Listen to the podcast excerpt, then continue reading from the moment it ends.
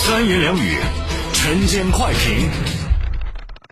下面播送青阳撰写的两会晨间快评：校园开放破墙更要破圈。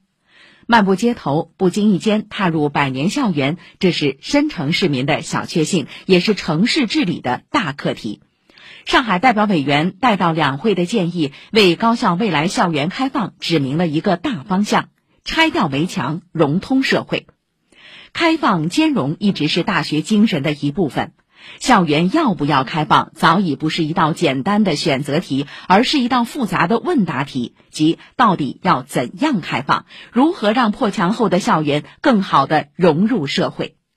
回答这样的问题，其实是在考验大学的管理水平，使其由粗放的经验型管理转为科学化治理。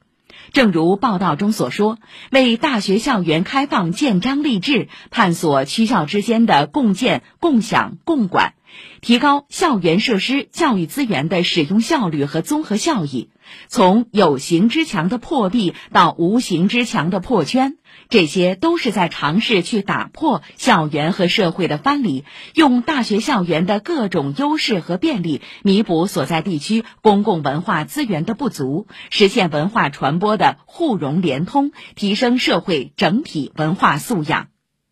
一次校园围墙门禁的拆除，是肉眼可见的资源共享。而一次冲破藩篱与社会的融通，则是更深层次的开放。